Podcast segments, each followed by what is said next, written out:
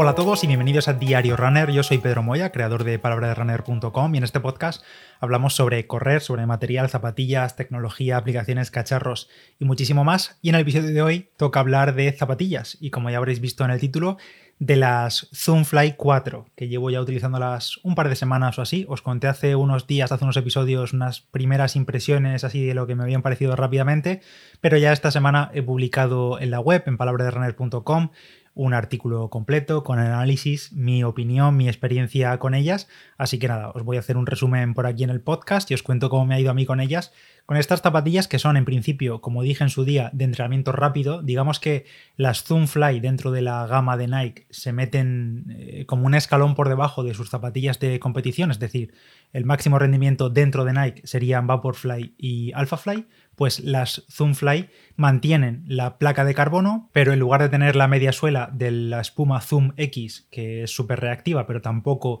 dura tanto, pues aquí tenemos 100% media suela de React, que es el mismo material, por ejemplo, que utilizan las Pegasus o que utiliza la mitad de la suela de las Temponex y entonces se combina React con la placa de fibra de carbono, que no es exactamente la misma placa de carbono de las Vaporfly. Según Nike, dicen que han cogido esa placa, la placa de las Vaporfly, y la han hecho más flexible. Yo imagino que quizá es un, poco más delgada, un poco menos agresiva, y por tanto esa zapatilla es una zapatilla dirigida a entrenamiento rápido, menos agresiva, pero con una vida útil mucho más alta, porque el React, el material este, la espuma, eh, dura más kilómetros, aguanta más kilómetros en mejores condiciones que el Zoom X. Entonces está dirigida para, para entrenar, digamos. Las compañías de entrenamiento de las Vaporfly y las Alphafly, aunque se supone que ese puesto ya estaba cubierto hasta ahora por las Temponex, pero bueno, otras más que se meten ahí en la línea de entrenamiento rápido, de rendimiento o incluso es una zapatilla que perfectamente podría utilizar bastante gente para competir. Yo no la usaría, como ahora os comentaré, pero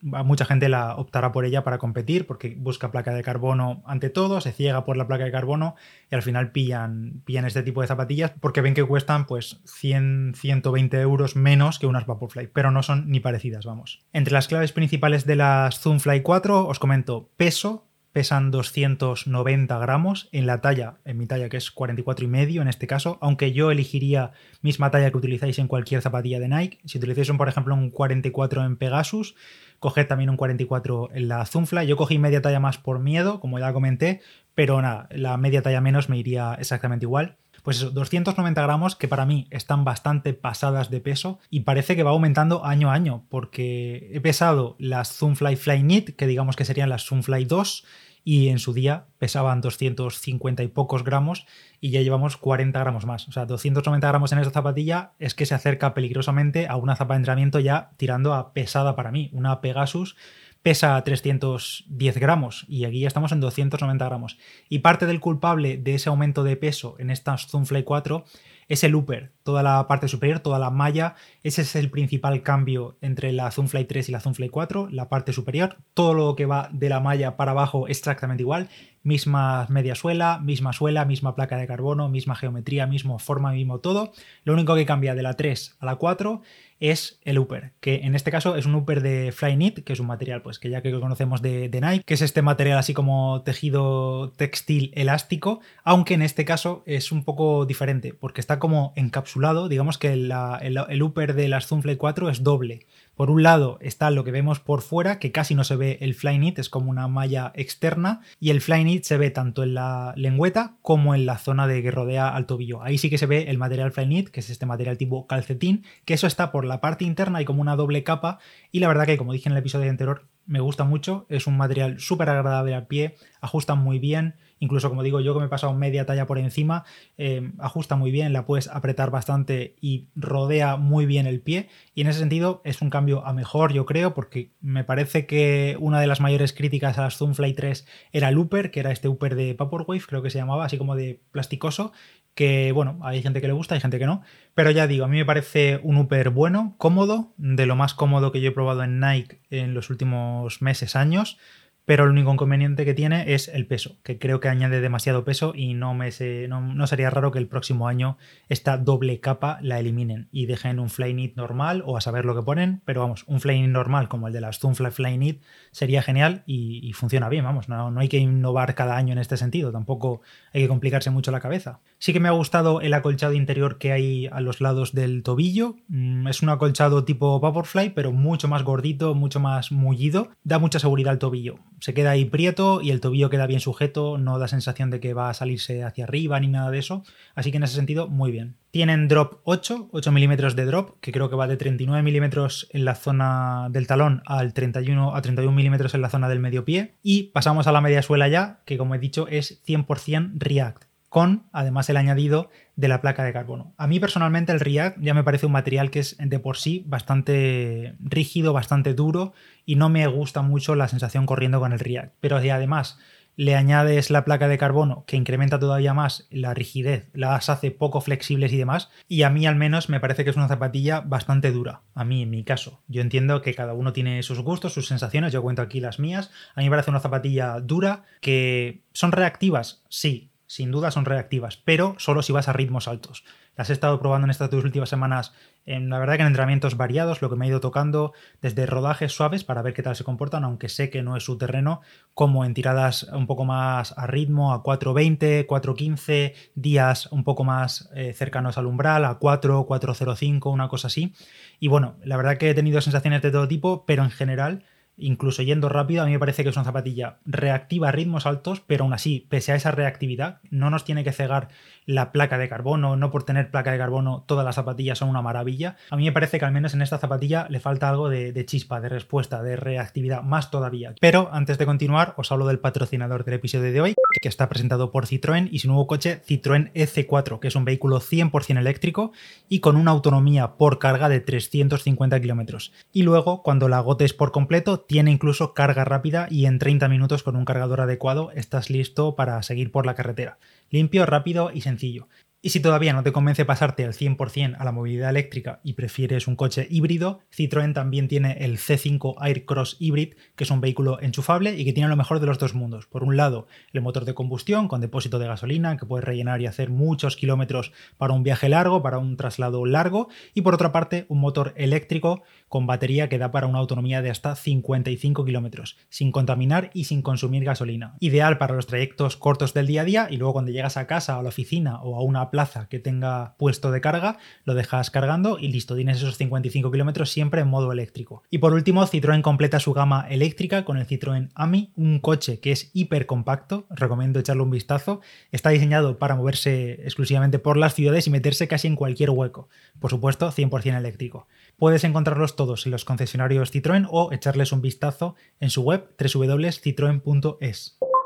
Yo en su día no tuve las Zoomfly 3, he pasado directamente de las Flyknit a estas Zoomfly 4 y la verdad que con las Zoomfly 3 escuché opiniones de todo tipo, pero sobre todo mucha gente que no le convencieron del todo. Sé que otra gente sí, que incluso de los que me oís, sé que hay gente que las utilizáis y estáis encantados con las Zoomfly 3 y probablemente si te gustaron aquellas, estas te van a gustar todavía más porque yo al menos considero que el Flyknit es un mejor upper que el Vaporwave de plástico. Pero bueno, eso aparte. Como digo, yo pasé de las Zoomfly Flyknit a estas y ya sabéis aquí en el podcast que hemos hablado mil veces de las Flyknit, eh, de las Zoomfly 2, digamos, que son un zapatillón, son un zapatillón y las he utilizado también esta semana para comparar, para ver si, oye, a ver si es que tengo un mal recuerdo de ellas o un buen recuerdo, mejor dicho, y no son tan buenas en realidad, aunque creo que el verano pasado las estuve utilizando bastante y no, no es que no, no la misma sensación, no tengo la misma sensación con las antiguas Flyknit que con estas Fly, Zoomfly 4. Em, las dos tienen media suela 100% de React, las dos tienen placa de carbono, las dos en este caso ahora también tienen eh, el Flyknit en el upper, el, toda la malla superior no es igual, pero es Flyknit, pero en cambio en cuanto a sensaciones a mí no me parecen iguales. Considero que las Zoomfly Flyknit tenían un rodar mucho más suave y al mismo tiempo reactivo, no eran tan vastas, no eran tan pesadas, eso sí, eso realmente no son tan pesadas porque las he pesado, pero en cambio en estas Zoomfly 4 creo que es una zapatilla que si corres rápidos van a responder, pero yo no sé, siento que son demasiado duras para mí e incluso que hasta me machacan demasiado las piernas. He corrido con ellas esos días rápidos y luego he hecho entrenamientos similares, por ejemplo, con las Adicero Adios Pro, las 1, que entiendo que no son el mismo tipo de zapatilla, obviamente, porque además eh, las Adidas utilizan la media suela con el mejor compuesto que tiene Adidas, que es el Like Strike Pro, que no tiene nada que ver con el React ni mucho menos.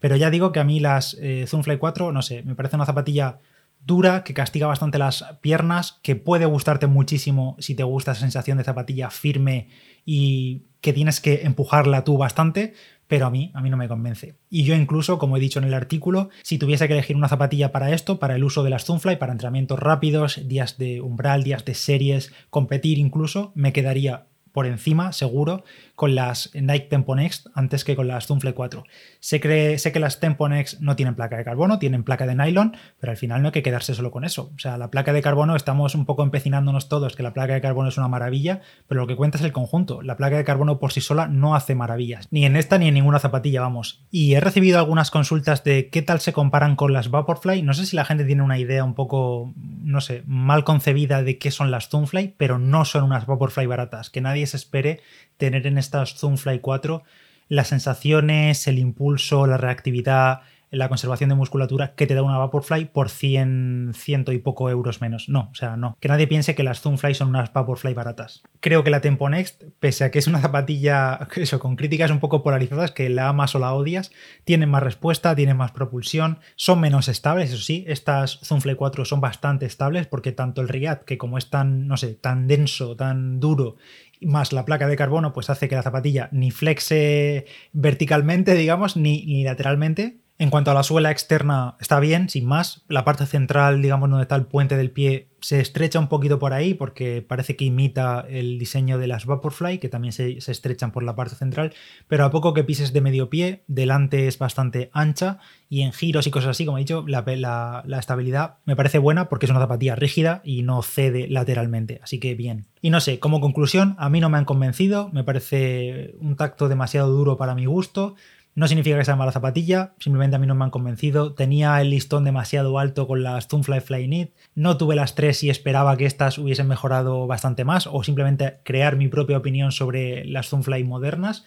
Y bueno, no han acabado de convencerme, una pena. Para este uso concreto, yo como he dicho ya tres veces creo, me iría directamente por la Tempo Next o simplemente fuera de Nike, pero dentro de Nike me, iría, me quedaría con la Tempo Next, pese a no tener carbono. Prefiero antes el comportamiento de la Tempo Next, con su mitad Zoom X, mitad React, más las cápsulas de aire, más la placa de nylon. Me parece mejor comportamiento que esta es Zoomfly 4, que recuerdo tienen un precio actualmente de salida de 159 euros. Como siempre tenéis cualquier enlace en la nota del episodio y también la review completa en palabraderunner.com y cualquier compra que hagáis desde ahí, desde la página de Nike dentro del artículo, pues ayuda un poquito al proyecto. Así que nada, Espero vuestros comentarios si lo habéis probado, si os gusta el React, que sé que hay gente que le gusta el React por encima del Zoom X, totalmente respetable, al final todo esto son sensaciones. Y nada, quedo pendiente de vuestros comentarios. Yo soy Pedro Moya, palabra de runner en Instagram. Gracias a Citroën por patrocinar el episodio de hoy. Eh, estoy terminando el episodio con las obras de fondo, como estáis escuchando, pero bueno, casi que me ha pillado de refilón, así que espero que no se escuche demasiado y si no, pues lo siento mucho. Nos escuchamos la próxima semana, que tengáis buen fin de semana, buenas carreras, buenas competiciones, buenos entrenamientos y poco más. Chao, chao.